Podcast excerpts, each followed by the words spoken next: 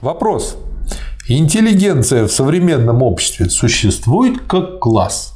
Вас не устраивает ответ? Интеллигенция в современном обществе существует. Точка. То есть, вот вы Точка. сделали обрезание. Нет, это вы сделали при- приплетание.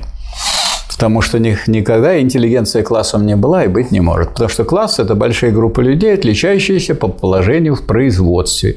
Интеллигенция в производстве, если есть только какая-то То есть, часть она не доросла до класса. Нет, да? она не доросла. Она многочисленная. В производстве участвует только производственно-техническая интеллигенция. Да, там они участвуют. Начальник цеха, директор завода, бригадир и так далее. Их всегда меньше, И- Инженер. Нет, их меньше, чем вообще интеллигенция. Потому что есть научная интеллигенция. Ну, какое у нас положение в производстве? У нас очень простое положение в производстве. Мы едим то, что произведут люди.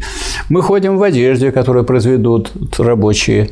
Так, мы, э, сказать, пользуемся тем, что сделали крестьяне, поскольку они вырастили там соответствующий урожай. То есть, интеллигенция очень медицинская, она очень важная. Она не железо обрабатывает, она людей лечит.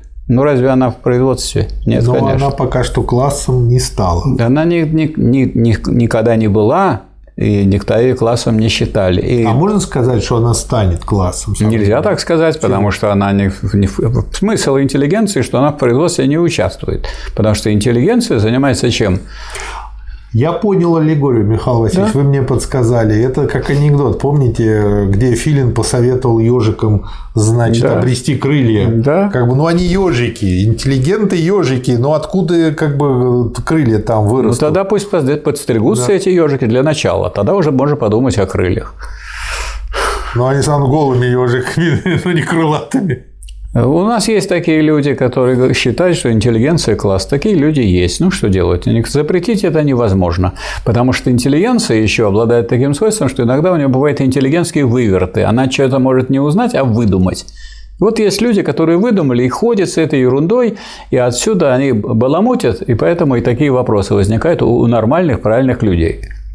Ладно, но для этого мы и отвечаем. Для этого мы и отвечаем. Спасибо, Михаил Васильевич. Да, пожалуйста. Спасибо, товарищ.